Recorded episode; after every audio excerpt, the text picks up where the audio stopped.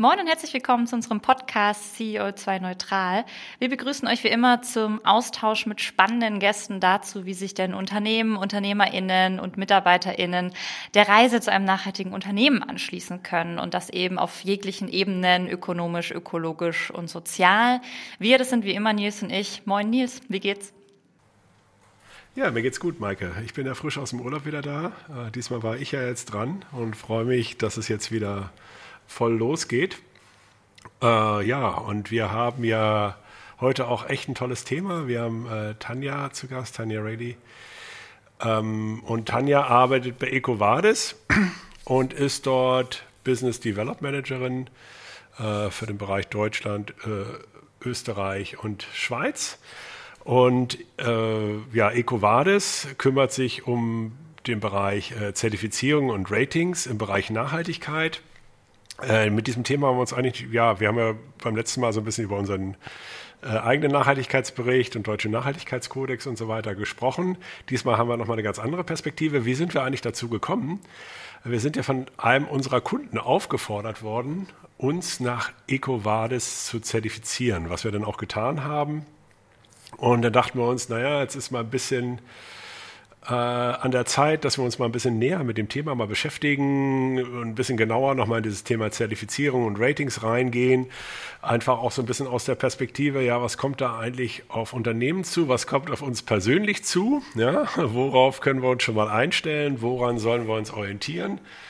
Äh, ja, und das wollen wir heute mal diskutieren äh, mit Tanja. Herzlich willkommen, Tanja.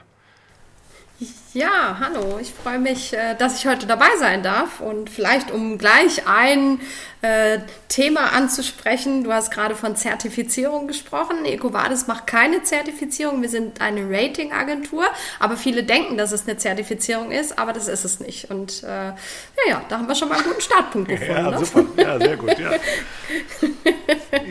ja äh, Tanja, wie bist du denn eigentlich zum Thema Nachhaltigkeit gekommen? Also ich habe halt gesehen, du hast ja auch früher mal IT-Trainings äh, in, deinem, äh, äh, in deinem Lebenslauf gehabt. Und wie war jetzt eigentlich der Schwenk zur Nachhaltigkeit? Also wa warum kümmerst du dich um das Thema Nachhaltigkeit? Ja, das äh, eigentlich war es ein ganz, ganz großer Zufall. Also ich hatte das Thema tatsächlich nicht auf dem Schirm. Ich habe äh, sehr viele unterschiedliche Dinge in meinem Leben gemacht und äh, Nachhaltigkeit war bis dato nicht dabei. Ähm, ich habe vorher bei einer Firma gearbeitet für Compliance. Äh, das heißt, wir haben Compliance-Management-Systeme eingeführt und dann wurde ich äh, durch einen Headhunter auf EcoVadis aufmerksam gemacht und ich habe geguckt und habe gedacht, hm, was machen die denn? Und habe mir das so durchgelesen, habe gedacht, ach Mensch, das ist super spannend, äh, äh, Lieferketten, Nachhaltigkeit und habe dann gesagt, das geht beyond Compliance. Und das finde ich mega spannend, weil ich vielleicht mal was habe zum Messen, muss aber auch gestehen, als ich angefangen habe bei EcoVadis, war ich, glaube ich, mit einer der ähm, unnachhaltigsten Menschen ähm, und habe gleich gemerkt, ich bin in die Firma reingelaufen und ähm, habe gemerkt, oh wow, die sind alle völlig anders als ich. Und ähm, das hat mir auch tatsächlich geholfen, ähm, das Thema mal ganz anders zu reflektieren. Und ich bin heute ähm, ja sehr bedacht darauf, dass ich äh, nachhaltig agiere im Rahmen meiner Möglichkeiten und ich, ich liebe meinen Job und ich habe eine große Passion für Nachhaltigkeit in Lieferketten. Total schön. Das unterstreicht immer ein bisschen, was wir auch mal sagen. Ne? Also es geht rein ins Unternehmen und wieder raus dann mit der Privatperson in beide Richtungen. Ne? Man bringt als Privatperson Impulse, aber man kann auch in einem Umfeld, das einfach nachhaltig ist, so viel mitnehmen für einen selbst. Äh, und das ist ja total schön, äh, wenn du das hier so bestätigen kannst. Ähm, jetzt hast du eben schon mal ähm, äh, sehr schön beschrieben, dass ihr eine Ratingagentur seid, EcoVadis. Erzähl doch mal ein bisschen, was macht ihr? Und vielleicht kannst du auch ein bisschen drauf eingehen. Ähm, ihr seid ja für den Deutschen Nachhaltigkeitspreis 2022 nominiert. Erstmal herzlichen Glückwunsch dafür, ähm, wie das so ein bisschen alles zusammenspielt.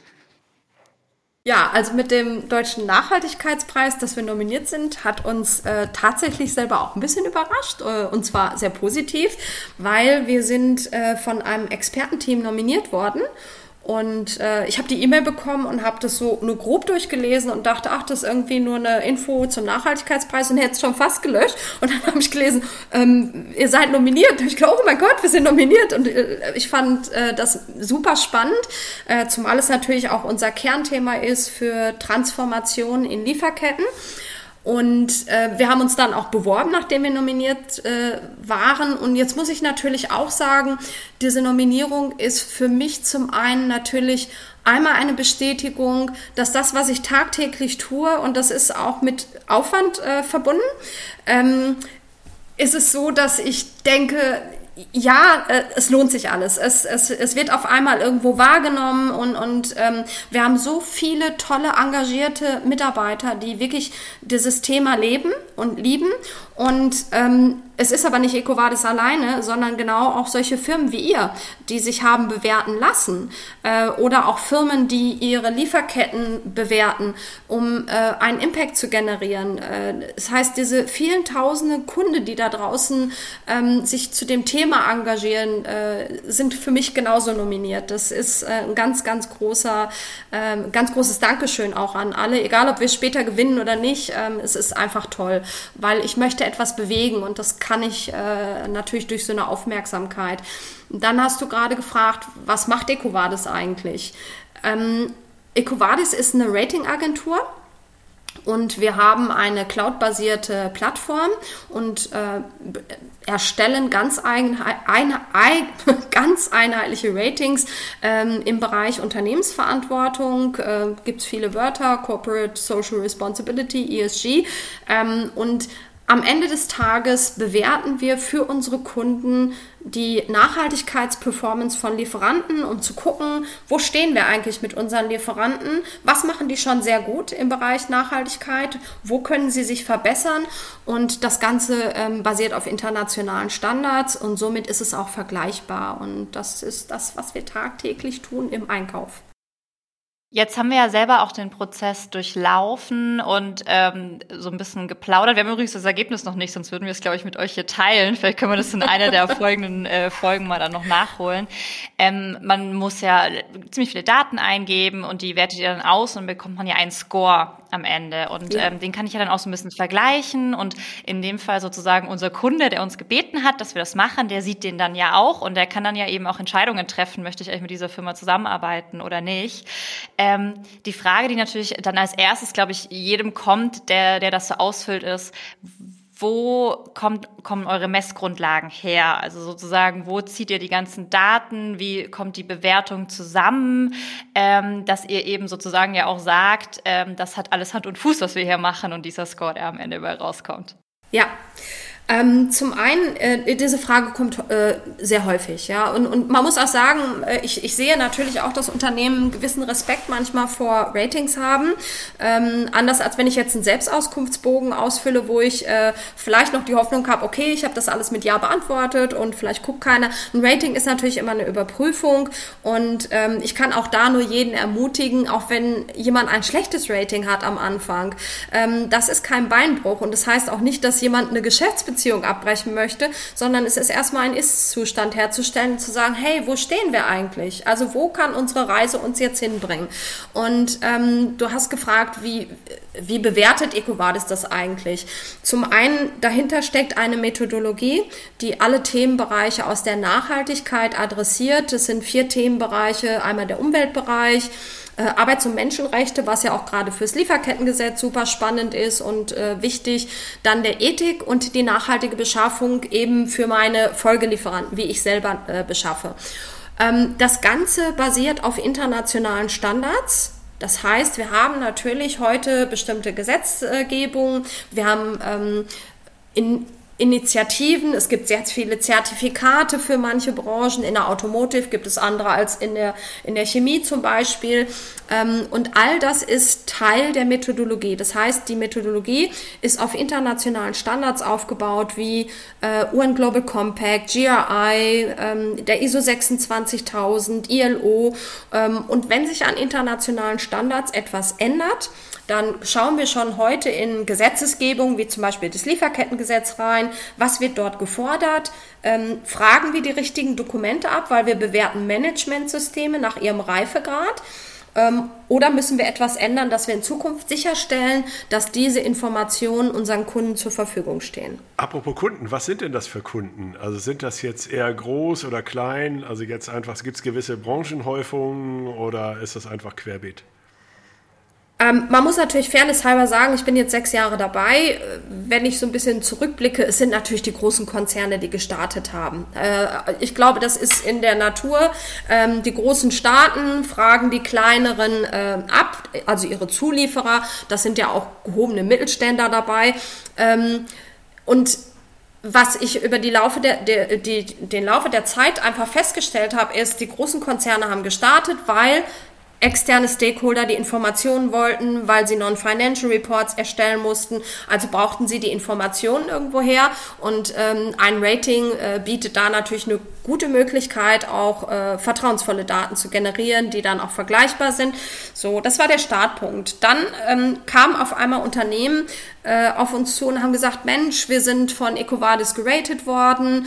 Ähm, jetzt haben wir aber festgestellt, dass das Thema Nachhaltigkeit in unserer eigenen Lieferkette auch ein Thema ist. Könnten wir da nicht auch mit EcoVadis arbeiten? Und so merken wir natürlich, dass ähm, die Großen zwar gestartet haben, aber genau durch diesen äh, Effekt äh, sich jetzt auch die mittelständischen und auch kleineren Unternehmen äh, damit beschäftigen, wie sie sich für die Zukunft ähm, nachhaltig aufstellen können ähm, und auch, ja, sage ich mal, ihren eigenen Ansprüchen oder auch den ähm, Stakeholder-Ansprüchen gerecht werden. Und wenn wir auf die Seite der bewerteten Unternehmen schauen, also die, die ein Rating haben, da sehen wir genau das umgekehrte Bild. Ähm, da ist es eher so, dass 70 Prozent der bewerteten Unternehmen gerade die KMUs äh, und kleineren dieser Welt sind und nur 30 Prozent DAX-Konzerne. Und äh, so setzt sich das ein bisschen zusammen. Das heißt also, wir haben wirklich eine bunte Mischung. Aber wenn wir jetzt sagen, wer äh, ist so der größte Anteil ähm, bei den Unternehmen, dann sind es die Großen, die gestartet haben. Und wenn wir auf die Branchen gucken, auch dort gibt es natürlich große Unterschiede. Wir haben Branchen wie zum Beispiel die Chemie, die sehr, sehr weit ist. Die haben auch eine Initiative gegründet, die heißt Together for Sustainability. Ähm, da sind mittlerweile 31 Chemiekonzerne drin, die alle das gleiche Ziel haben, sich in diesem Umfeld ähm, interessanterweise auch nicht als Konkurrenten empfinden, sondern sagen, wir haben alle das gleiche Ziel. Wir wollen, dass etwas besser wird. Wir wollen, dass unsere Lieferanten nachhaltiger werden und wir müssen ihnen auch dabei helfen. Und ähm, das ist ganz spannend. Und wenn wir jetzt wieder andere Branchen angucken, ich, ich sag mal vielleicht Maschinenbau, die stehen im Gegensatz zur Chemie an einem anderen Punkt, wenn wir das so betrachten. Wir machen auch jedes Jahr eine Auswertung und gucken, wie sind die Branchen verteilt, wer ist schon sehr weit. Ähm, dann sieht man, das gibt Branchen, die, die fangen jetzt an, sich damit zu beschäftigen, weil vielleicht der Druck mit dem Lieferkettengesetz jetzt ein bisschen stärker geworden ist. Und äh, so haben wir ein gutes Mischverhältnis. Aber das ist Thema, äh, ich, ich glaube, es gibt keine Branche, die nicht darüber nachdenkt ähm, und auch nicht es sich erlauben kann, nicht aktiv zu werden. Also ich, ich glaube, machen muss jeder was, ähm, aber es gibt welche, die sind schon sehr weit und die sprechen schon über Values und es gibt welche, die starten gerade und die haben natürlich noch ganz andere Themen im Kopf und sagen, oh, wie kriegen wir überhaupt erstmal Transparenz? Wie können wir überhaupt Risiken identifizieren? Ähm, und die, die, die schon weiter sind, haben natürlich schon KPIs generiert und sagen, hey, wie können wir diese Daten denn verwenden, um Mehrwert für unsere Firma zu generieren oder auch Zukunftsmärkte, neue Produkte zu adressieren? Ähm, das ist auch sehr, sehr spannend zu sehen. Ja, das sind ja gleich mehrere Anschlussfragen. ähm, was mich erstmal interessieren würde, würde, äh, ist das eine, und zwar hat sich das jetzt geändert. Also merkst du, dass da halt jetzt irgendwie Traktion äh, jetzt auf dem Thema kommt, also auch durch die, äh, ich sag mal, Klimabewegung, äh, Fridays for Future äh, sozusagen. Also jetzt sagen wir mal in den letzten zwei, drei Jahren. Also dass das, äh, dass das Thema nochmal an Fahrt gewinnt. Ja, also ich, also was, was, was ich immer ganz spannend, ich meine, jetzt bin ich sechs Jahre dabei und ich war die erste ähm, im deutschen Markt ähm, die, die das Thema hier ähm, für EcoVadis aufgebaut hat. Und äh, also was ich sagen kann, ich habe mir am Anfang auch oft eine blutige Nase geholt. Ich bin nämlich zum ähm, Chief Procurement Officer gelaufen, weil ich gedacht habe, hey, das ist doch der, der daran Interesse haben muss, in seiner Lieferkette ähm, die Transparenz zu haben. Und sehr häufig habe ich dann den Spruch gehört, oh, Frau Reilly, ja, das ist ganz nett, dass Sie anfragen. Gehen Sie doch bitte mal zu unserer Marketingabteilung oder zu unserer Nachhaltigkeitsabteilung, äh, die schreiben einen Bericht. Ähm, da haben wir ganz viele nette Sachen oder auf der Webseite steht auch, was wir machen. Ähm, das heißt, die haben sich überhaupt nicht zuständig gefühlt am Anfang und haben gesagt, äh, ist jetzt nicht mein, mein, mein Gebiet. Das hat sich komplett geändert. Und wenn ich jetzt heute gucke, heute ist es so, dass genau die, die Chief Procurement Officer äh, auf uns zukommen und sagen, wir müssen dieses Thema Nachhaltigkeit in die Beschaffung reinkriegen. Äh, wie können wir es technologisch unterstützend machen, ähm, damit wir auch, damit unsere Einkäufer die richtigen Informationen haben, um Entscheidungen fällen zu können. Also ein ganz großer Wechsel und ich glaube, es sind viele Komponenten, die da einherspielen. Zum einen die Öffentlichkeit und ich glaube, Fridays for Future hat da wirklich auch ähm, zu beigetragen, dass das Thema in die Öffentlichkeit und sichtbarer wird. Ähm, das auf jeden Fall. Dann haben wir aber auch die Gesetzesgebung, was äh, parallel angelaufen ist, wo auch immer ein Fokus drauf war. Und unabhängig davon, meine Wahrnehmung ist seit ungefähr anderthalb Jahren, ähm, egal welches Gesetz wir bekommen, der ganze Finanzmarkt bewegt sich auch in diese Richtung. Ähm, und aus meiner Perspektive, so traurig das auch ist, Money Talks, ähm, ist es tatsächlich so, dass ich glaube, dass der Finanzmarkt das Thema stärker treibt als jedes Gesetz, was wir haben werden, weil wenn Investoren auf einmal sagen, ähm, ihr müsst uns nachweisen, wie ihr aufgestellt seid und wir werden in Zukunft mehr in grüne Technologie investieren, wir haben den Green Deal, ähm, das sind alles Themen, die Unternehmen dann auf einer ganz anderen Ebene auf einmal beschäftigen und da bewegen sich dann auch wieder Dinge schneller, weil die Aufmerksamkeit auf Board-Level auf einmal da ist. Dann dieses riesengroße Thema CO2. Jeder spricht auf einmal über CO2 und alle sagen, hey, wir sind 2030 klimaneutral. Und der Einkauf sagt, äh, das ist schön, ähm, wie kommen wir denn dahin? Scope 1, Scope 2 kriegen wir hin, aber 70 bis 90 Prozent meiner CO2-Ausstöße sind in Scope 3. Ähm, so, und das sind Themen, die, die ähm, verstärkt ähm, gerade auf die Agenda ich würde sogar sagen, drauf schießen. Also die, die kommen nicht langsam, die kommen, also CO2 kommt mit einer ganz, ganz großen Geschwindigkeit daher. Und am liebsten hätten alle morgen sofort äh, die Scope-3-Daten, was aber natürlich auch erstmal Arbeit bedeutet. Das ist so spannend und ähm, gerade natürlich dann eine Plattform wie eure kann dann natürlich auch so helfen in der Datengenerierung überhaupt, ne, indem man das, ja. das ist ja letztlich so, so einmal die Lieferkette runter, ne? So äh, kann man ja so runterbrechen. Das ist mir auch aufgefallen.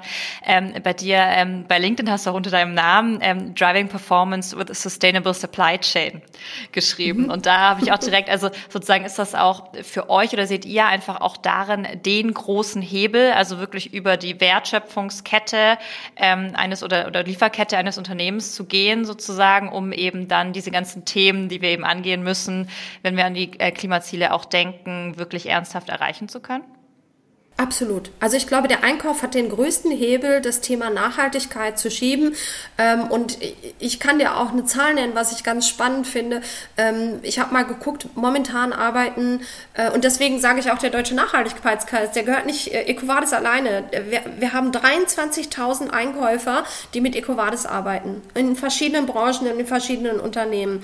Die bewegen heute 1,14 Trillionen Spend die mit EcoVadis geratet wurden. Also das muss man sich auch mal vor Augen halten. Und wenn man jetzt nur daran denken würde, dass jedes Unternehmen vielleicht seine Top X-Lieferanten mal anstößt, in die richtige Richtung zu gehen, ähm, dann, dann haben wir einen Impact, den wir schaffen können. Und das ist das, was mich eigentlich jeden Tag motiviert, weil ich denke, wenn einer diesen, diesen Hebel bewegen kann, dann ist es Einkauf, weil sie halt einfach ähm, sehr hohe Volumen äh, bewegen und sie entscheiden, unter welchen Bedingungen kaufe ich wo ein. Das geht nicht immer und wir können auch nicht zu idealistisch sein. Ich glaube natürlich, es gibt auch Limits. Wir haben Monopolisten am Markt, da habe ich vielleicht nicht so den Impact. Ich habe kleine Lieferanten, äh, wo ich vielleicht auch nicht den Impact habe, aber ich habe auch sehr, sehr viele Lieferanten in meinem Portfolio, wo ich es beeinflussen kann. Und ähm, dann sehe ich, dass auch viele junge Einkäufer ähm, nachgerutscht sind und auch Kinder haben und sagen, ähm, ja, äh, auch bei mir persönlich, ich kriege schon die Fragen auch von meinen Kindern. Warum fliegst du jetzt schon wieder mit dem Flugzeug dort und dorthin? Musst du auf Geschäftsreise, kannst du das nicht über diesen PC da machen? Ähm, man merkt ähm, auch, das trägt sich auch in den Einkauf rein und ich habe viele junge Einkäufer, die sagen, ja, natürlich Preis ist super wichtig, steht auch meistens an erster Stelle, Aber Preis ist nicht alles. Und ähm, diese Komponente Nachhaltigkeit äh, ist zentral. Die gehört heute in die DNA jedes Unternehmens. Und ich glaube, wer sich heute nicht drum kümmert, wird in ein paar Jahren auch tatsächlich Probleme haben, ähm, sich am Markt zu halten. Das hört sich jetzt groß an, aber ich sehe natürlich bei unseren Kunden, ähm, dass es nach gewisser Zeit und wenn Lieferanten sich gar nicht bewegen, auch irgendwann natürlich Konsequenzen hat. Nicht sofort. Es muss die Chance gegeben werden. Arbeitet dran, lass uns zusammen dran arbeiten. Aber ähm, Stillstand ist keine Option. Und ich glaube, das Thema ist auch zu wichtig und zu groß, um dass wir uns das erlauben können. Und da ist der Einkauf tatsächlich ein großer Player für mich. Ja, ist ich ganz genau so. Ähm, ich, ich, weiß noch, als wir die Anfrage bekommen hatten, dann äh, uns raten zu lassen, waren wir erst kurz so, hm, okay. Und ähm, dann war es aber auch, dann haben wir uns eigentlich total gefreut, weil ich meine, das ist jetzt der erste Kunde, der fragt. Ne? Also ich meine, das wird nicht der letzte Kunde gewesen sein und jetzt auch auch wieder hier relativ äh, kapitalistisches Unternehmen gedacht. Ne? Hm, wenn wir eine der ersten sind, in der IT-Beratung, die sich haben raten lassen, äh, dann können wir dafür sorgen, dass wir möglichst guten Score auch bekommen. Und dann kann das ja auch wieder uns helfen, sozusagen in der zukünftigen Arbeit. Und ähm, deswegen, ja, ich glaube auch, also es schadet ja nichts, wie du sagst. Man kann sich ja auch einfach mal bewerten lassen und dann auch nochmal sehen, woran muss ich jetzt eigentlich arbeiten. Ähm, und da jetzt nochmal ein bisschen die Frage, also jetzt kriege ich den Score von euch und mhm. dann, ähm, was mache ich damit? Also ich habe verstanden, ich kann sozusagen mit anderen vergleichen auch, ähm, wenn wir gewillt sind, unsere Daten äh, uns gegenseitig zu zeigen.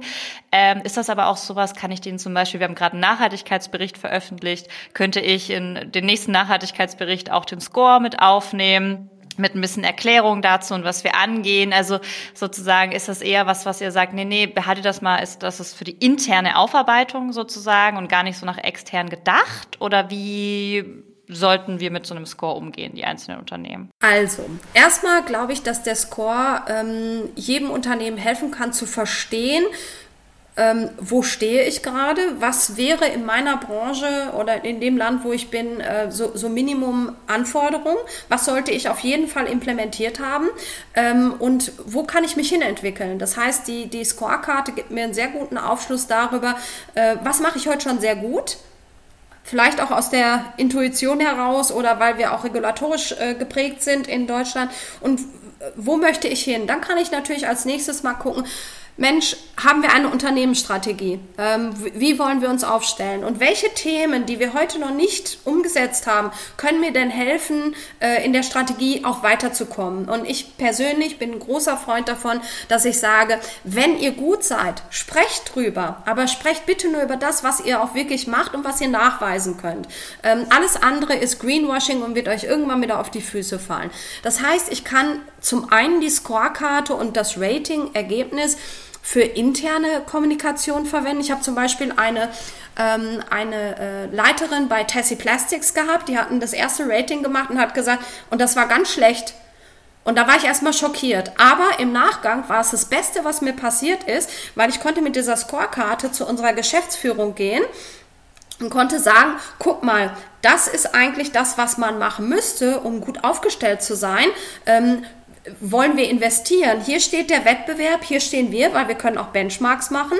Ähm, und wo bewegen wir uns? Und sie hat gesagt, das war das erste Mal, dass ich A, Budget bekommen habe, dass ich schwarz auf weiß von einem Unabhängigen äh, die Informationen hatte, was kann ich besser machen und ernst genommen wurde und wir daraufhin eine Roadmap aufgebaut haben. Das heißt, nach innen gerichtet kann ich diese Scorekarte ähm, sehr, sehr gut verwenden, um zu schauen, wo möchte ich als Unternehmen hin. Ähm, nach außen Natürlich, wenn, äh, äh, also wenn jemand ein Gold-Rating hat oder ein Silber-Rating, dann äh, googelt mal Ecovadis Gold oder Ecovadis Silber.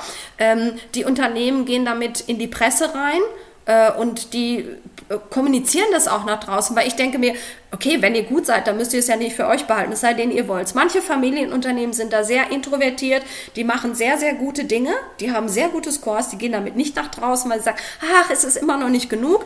Ähm, und dann ähm, sage ich immer, macht das, weil äh, ihr seid gut und, und äh, zeigt den anderen auch, geht mit vor. Es hat ja auch eine, eine, eine Sogwirkung. Also wenn, wenn der gut ist, dann möchten die anderen auch gut sein. Sprich, es entwickelt sich etwas und es entwickelt sich etwas in eine gute Richtung.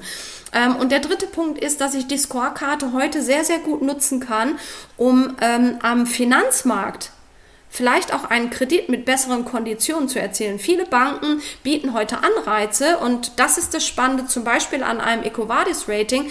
Das war bisher den großen Konzernen vorbehalten, die an der Börse gelistet waren. Da gibt es Ratings von MSCI, Dow Jones ähm, und so weiter.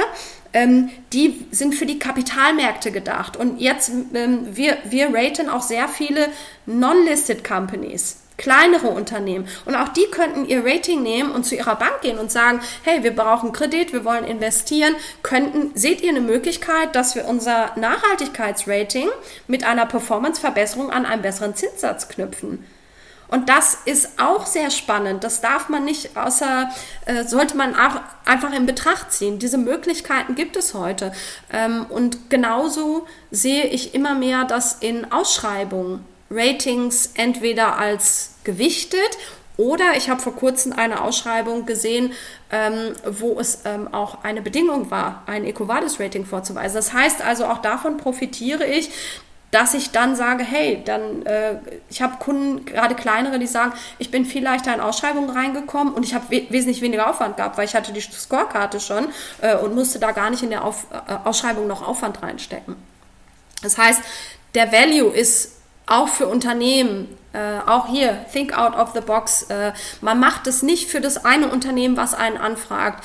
Ähm, ich sage immer, das sind eure Daten und ihr könnt mit den Daten arbeiten. Denkt darüber nach, wie ihr sie nutzen könnt, für euch gewinnbringend zu positionieren. Echt sehr spannend. Also unterschiedliche Aspekte. Mm, genau, also diesen einen Aspekt, den du eben hattest, also dass jede Entscheidung oder sagen wir immer auch unter Nachhaltigkeitsaspekten gefällt werden muss und gerade im, im Einkauf, dass das halt das wesentliche Thema ist und dass das auch ein großer Hebel ist, äh, finde ich halt auf alle Fälle echt super, dass sich das auch so zeigt, ja, also dass das mhm. schon ankommt und nicht nur so ein theoretisches Thema ist. Wenn ich mal so ein bisschen nach vorne gucke, was glaubst du denn, wohin geht denn das Thema Nachhaltigkeitsrating noch?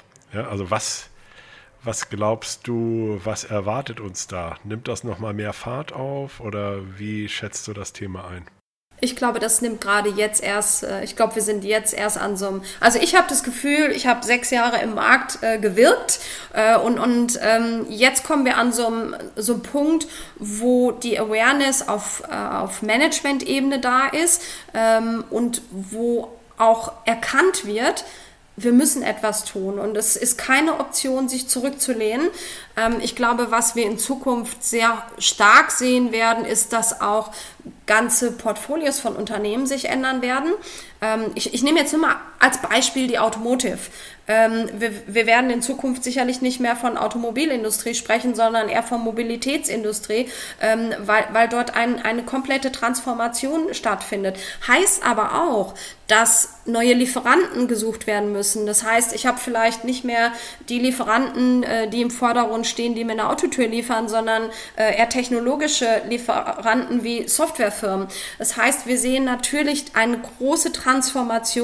Ähm, wir sehen auch im Konsumentenmarkt immer mehr ähm, das Thema Nachhaltigkeit im Vordergrund stehen. Und nur als Beispiel, die Rügenwalder Mühle hat ich glaube, dieses Jahr oder letztes Jahr das erste Mal mehr Umsatz mit Nicht-Fleischprodukten gemacht als mit Fleischprodukten. Das heißt, das Thema Nachhaltigkeit bekommt für die eine völlig andere Bedeutung und die sind in einen völlig neuen Markt eingetreten. Und wir werden natürlich sehen, dass es immer mehr Produkte, die vegan, vegetarisch, nachhaltig, vielleicht sogar mehr lokal. Äh, wir haben hier auf dem Land, ich wohne auf dem Land, diese Hühnermobile, ähm, wo, wo, wo die Hühner alle frei rumlaufen. Da kosten die Eier 1,20 Euro, glaube ich, mehr teuer als, als normal, aber die Leute kaufen das, weil sie sehen, wie die Hühner hier frei rumflattern äh, und sagen, hey, so möchte ich das. Das heißt, ich glaube, in, in jeglicher Hinsicht wird dieses Thema Nachhaltigkeit Weiterfahrt aufnehmen. Wir werden einen starken Fokus sehen im Investment- und Finanzmarkt, äh,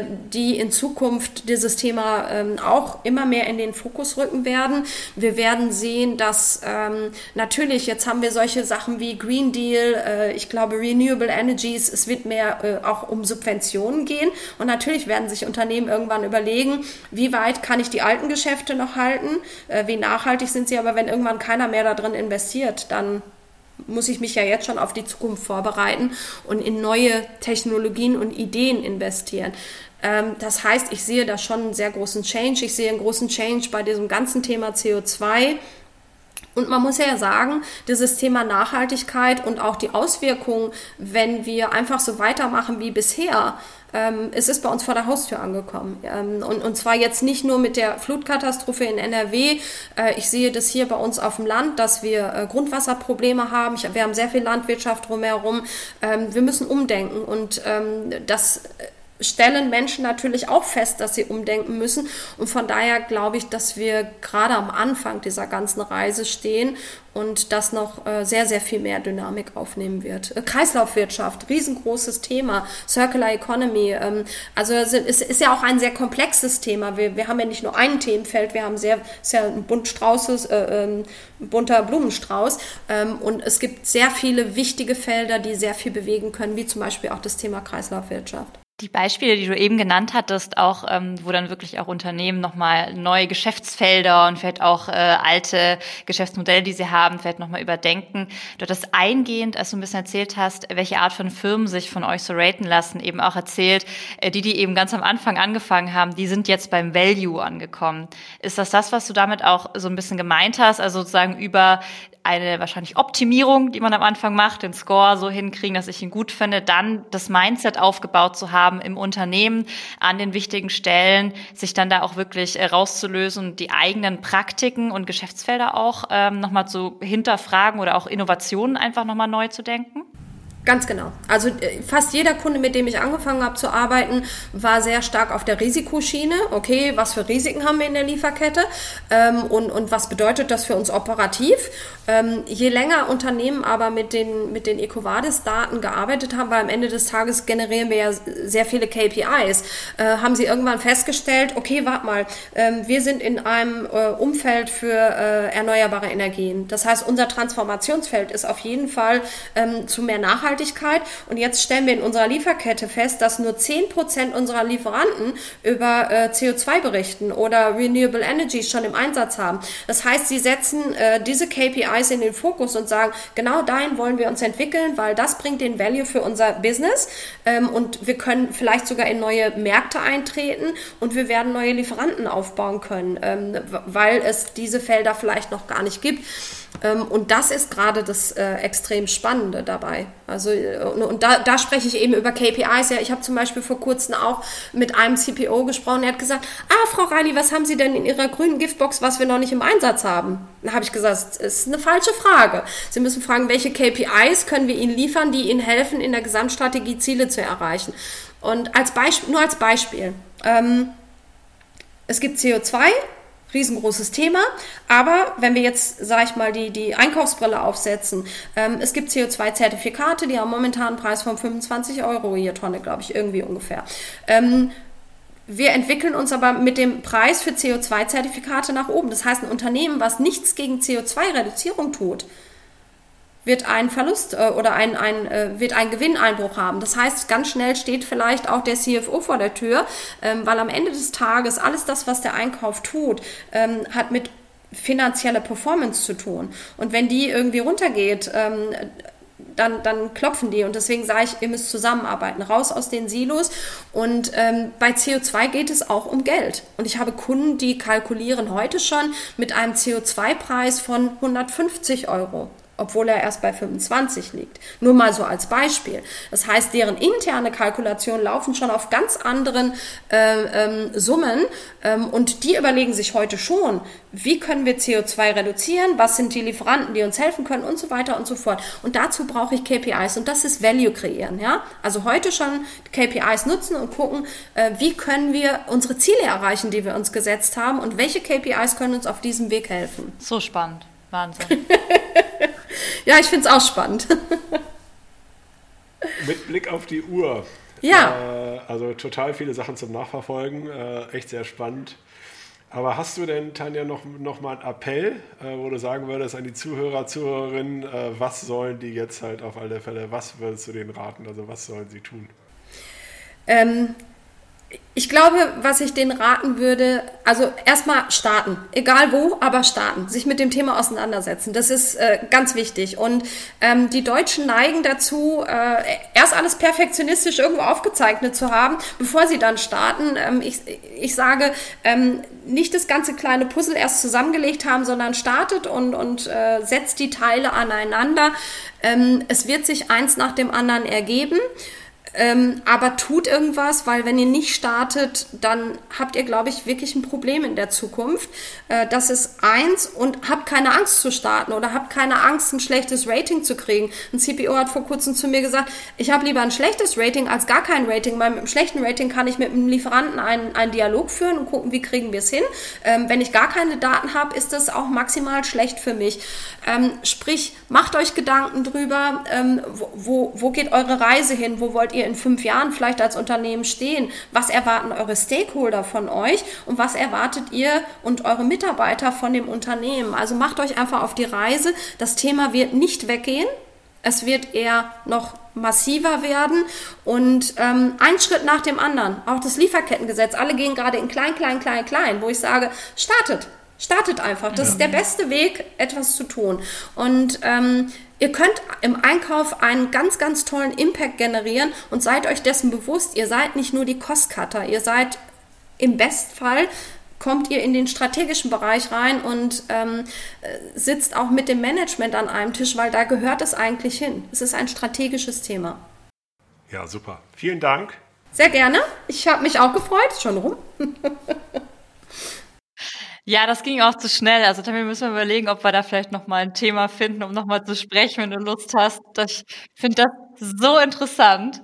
Vielleicht können wir noch mal über Trends oder so, die ihr, ihr wahrnehmt. Ich meine, ihr habt ja auch so viele Daten. Ich ja. weiß, ihr veröffentlicht ja auch Berichte und so. Also vielleicht können wir uns da auch noch mal irgendwie äh, mal ein Thema nehmen, weil das ist ja auch tatsächlich auch in jeglicher Weiterentwicklung, ne, bei den ganzen Themen ja auch total spannend, äh, auf was für einem Schatz ihr da sitzt. Ne? Also so viele Unternehmen, die sich da raten lassen, da lässt sich ja super viel nochmal rauslesen, sich auch total viele Trends rauslesen und so. Also ja, jetzt müssen wir aufhören. Äh, wir haben nicht so viel Zeit. Ähm, Tanja, vielen lieben Dank für deine Zeit. Ja, ich bedanke mich bei euch. Ich wünsche euch noch eine schöne Woche. Tschüss. Ganz lieben Dank.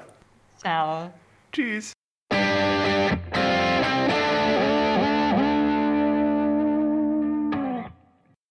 Ja, Nils.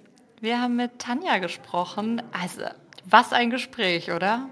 Ja, super. Sehr sortiert und äh, ja, auf alle Fälle viel Infos. Was nimmst du denn mit, Maike? Ey, so viel. Also in meinem Kopf, ich, ich bin noch völlig äh, alles, alles rotiert und arbeitet. Ähm, ich bin, glaube ich, ich finde das so krass, ähm, also erstmal ist für Tanja, glaube ich, persönlich irgendwie so geil, sechs Jahre jetzt bei, bei einer Firma und sagt, hey, jetzt geht's los, so jetzt ist der Momentum da, so jetzt entwickelt so eine coole Kraft irgendwie, ist doch total schön. Ähm, und auch, dass es eben schon so weit ist, also diese Bestätigung zu bekommen, sozusagen, dass es wirklich Richtung Value-Generierung geht und ähm, was es wirklich auslöst, sich raten zu lassen, das habe ich gar nicht so groß gedacht, den, den Einfluss, den es haben kann in den Unternehmen. Also da hat sie mich äh, eines Besseren belehrt eben. Was, was nimmst du so mit? Also ich nehme mit, dass das schon irgendwie angekommen ist im Einkauf. Und zwar in großer Anzahl. Wir reden ja nicht über die 30 Firmen, sondern wir reden ja eher über äh, einen deutlich fünfstelligen Bereich an Companies, die halt dann irgendwie davon schon beeindruckt sind oder sozusagen betroffen sind und äh, beziehungsweise die, das, auch, äh, das auch anwenden und das nutzen. Äh, ich nehme mit, dass es eine tierisch hohe Geschwindigkeit hat. Also eigentlich kann man jetzt schon echt aufpassen. Also eigentlich kann man, also wenn man jetzt nicht anfängt, äh, ist man eigentlich schon zu spät. Ja, so nach dem Motto. Also irgendwie eigentlich hat man eher dieses Fear of Missing Out. also ja, okay. Also ich dachte ja, wir wären seien jetzt irgendwie schon ganz gut dabei, dass wir jetzt das irgendwie da jetzt uns mal raten lassen. Und dann habe ich irgendwie jetzt nach dem Gespräch habe ich so das Gefühl, uh, hm. ja, das war so ein bisschen letzte Chance, dass wir auch noch, also damit kann man sich halt gar nicht mal aus dem Fenster lehnen und, äh, und gleichzeitig diese irre Kraft und diese, äh, diese irre Chance, die eigentlich auch da drin steckt, äh, dort halt tatsächlich für eine Transformation eben gepaart eben mit diesen unterschiedlichen Vektoren, die jetzt irgendwie kommen, äh, Gesetzgebung, äh, Arbeitnehmer, Arbeitnehmerinnen, äh, halt aber auch äh, sozusagen, ja, aber auch Kunden, Kundenperspektive, also Companies als Kunden, ähm, dass es da eben unterschiedliche, äh, unterschiedliche Interessengruppen gibt, die, wo sich diese Themen eigentlich ineinander verdrahten und weswegen es da vorwärts geht. Und das, äh, das stimmt mich dann doch positiv, dass es da auch wirklich ja, schnell vorangeht eben aus der Wirtschaft. Und vor allen Dingen eben auch nochmal wieder die Power des Kapitals, ne? also Money Talks. Und das ist schon ähm, Money Talks und äh, Ihr Appell einfach mal anfangen, ne? Ja. Das, das äh, wir müssen ja. mal so eine, so eine, kleine Analyse auch machen. Ähm, das ist, glaube ich, der durchgehend häufigst genannteste Appell von allen Experten, die wir, glaube ich, da hatten. Äh, einfach mal loslegen. So, es tut nicht weh und äh, es hilft am Ende und äh, kann einen, glaube ich, nur weiterbringen. Ja. Nils, das hat mal wieder eine Menge Spaß gemacht. Und ich glaube, die nächste Folge ist unsere Jubiläumsfolge, kann das sein? Ja. Irgendwie. Ein Jahr äh, CO2-neutral. Äh, ich freue mich drauf. Ich mich auch, Maike. Super. Bis dann. Bis dann. Ciao. Ciao.